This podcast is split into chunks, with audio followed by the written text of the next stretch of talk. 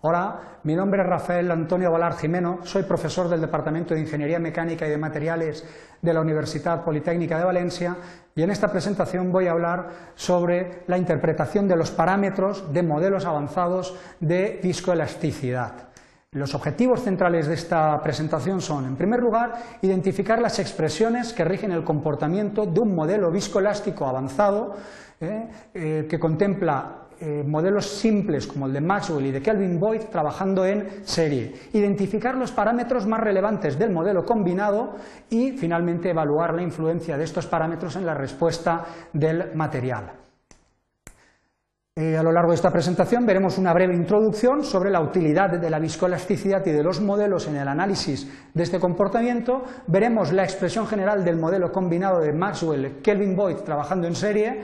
y eh, finalmente llevaremos a cabo el estudio de los parámetros del modelo con su correspondiente interpretación. Al final llevaremos a cabo una serie de consideraciones para afianzar los conceptos descritos a lo largo de este objeto de aprendizaje. Es importante destacar que mm, la combinación de modelos simples, como el de Maxwell y el de Kelvin Boyd, puede conducir a modelos más complejos o modelos avanzados de comportamiento viscoelástico que se adaptan o se ajustan mejor a conforme ocurre la viscoelasticidad real en sistemas poliméricos. Así, por ejemplo, si la viscoelasticidad ocurre eh, tal y como observamos en un diagrama en la presentación, pues cuando aplicamos un estado tensional se produce una fluencia en el material y al eliminar el estado tensional se produce una recuperación instantánea y una recuperación exponencial decreciente con el paso del tiempo. Los modelos sencillos de Maxwell y de Kelvin Voigt, que consideran la viscoelasticidad como la combinación o la respuesta que ofrece un sistema en el que trabaja un émbolo y un resorte en paralelo eh, para el modelo de Kelvin Boyd y en serie para el modelo de Maxwell, pues se alejan bastante del comportamiento real del material. No obstante, combinando estos sistemas, de hecho la combinación en serie de un modelo de Maxwell con un modelo de Kelvin Boyd ofrece una respuesta que se ajusta bastante bien al comportamiento real. Estos modelos son los que empiezan a tener sentido y utilidad desde el punto de vista de la ingeniería. El modelo de combinado de Maxwell en serio con el modelo de Kelvin Boyd es un modelo que está formado por dos resortes y dos émbolos. Eh, consta de un primer, componente directamente ligado al modelo de Maxwell, donde el resorte y el émbolo trabajan en, en, serie, y un segundo elemento donde el resorte y el émbolo trabajan en paralelo, que corresponde a la parte o al componente de Kelvin Voigt. El modelo de Maxwell eh, explica perfectamente los fenómenos de fluencia a través de una expresión de tipo lineal. Una expresión de tipo lineal, de tal manera que al aplicar una tensión sigma sub cero, la deformación con el tiempo es igual a sigma sub cero partido constante elástica del muelle más sigma sub cero partido por la constante viscosa del émbolo multiplicado por el tiempo de tal manera que podemos identificar el sentido de cada uno de estos parámetros que forman parte del sistema. El primer parámetro, marcado de color gris, parámetro eh, elástico del resorte del modelo de Maxwell, está directamente ligado a la deformación inicial en el sistema, mientras que el parámetro viscoso del modelo de Maxwell está más bien ligado a la pendiente de la línea recta, es decir, la variación de las deformaciones con el paso del tiempo en ese comportamiento lineal. Por su parte, el modelo de de Kelvin Boyd presenta una ley de fluencia de tipo exponencial creciente, de tal manera que cuando aplicamos una tensión sigma sub cero, la evolución de las deformaciones es igual a sigma sub cero partido por constante elástica del modelo eh, de Kelvin Boyd, que multiplica a una ley exponencial del tipo 1 menos e elevado a menos constante elástica partido constante viscosa multiplicado por el tiempo. ¿Qué sentido tiene cada uno de los parámetros que forman parte de esta expresión? Pues el primer parámetro, marcado de color amarillo, es el parámetro elástico del resorte de la parte eh, del modelo de Kelvin Boyd, está directamente relacionado con la deformación o alargamiento máximo en este tipo de sistemas al que tiende la deformación para tiempos eh, elevados. Mientras que el segundo parámetro, la constante viscosa, definida como mu, eh,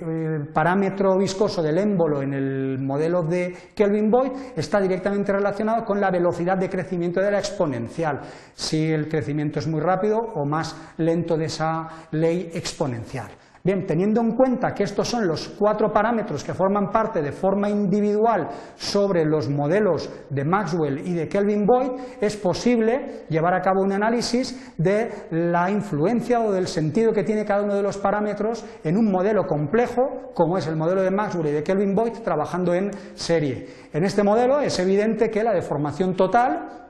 será igual a la suma de las deformaciones en cada uno de los modelos, es decir, el epsilon total es igual a la suma de la deformación en el modelo de Maxwell más la suma de la deformación en el modelo de eh, Kelvin-Voigt. Eh, como las expresiones las hemos definido previamente, la ley que define la fluencia según el modelo combinado estará formada por dos partes claramente diferenciadas. Una primera parte del modelo que viene eh, o representa la fluencia según el modelo de Maxwell y una segunda parte del modelo o de la ley de, de formaciones que viene a explicar el comportamiento según el modelo de Kelvin-Voigt. Veamos a continuación el sentido de cada uno de estos parámetros. En primer lugar, destacar el primer parámetro, que es el parámetro elástico del eh, componente del modelo de Maxwell, definido como psi sub me. Este parámetro está directamente ligado con la constante elástica del muelle en el modelo de Maxwell. ¿Y cómo interpretarlo en la curva de comportamiento de fluencia con el paso del tiempo? Pues está directamente ligado a la deformación inicial, marcada también de color gris, en dicho gráfico. El segundo de los parámetros que aparece en la expresión de fluencia según el modelo combinado es el mm, parámetro viscoso del émbolo en el modelo de Maxwell. ¿Eh? Este parámetro, definido como eh, mu sub me, eh, está directamente ligado con el parámetro viscoso del émbolo y se puede interpretar como la pendiente de la línea recta de fluencia en la zona alejada de la zona de crecimiento exponencial. El tercer parámetro, definido como psi sub KVE, está eh, marcado de color amarillo, tiene una clara relación con el modelo físico a través de la constante del resorte en el modelo de Kelvin-Voigt y se puede identificar como la deformación máxima capaz de conseguir el sistema desde la deformación elástica eh, conseguida en instantes nulos hasta su valor asintótico definido por la pendiente de la recta descrita anteriormente. Eh, en el gráfico aparece marcado de color amarillo esta deformación máxima que puede conseguir el modelo de Kelvin-Boyd.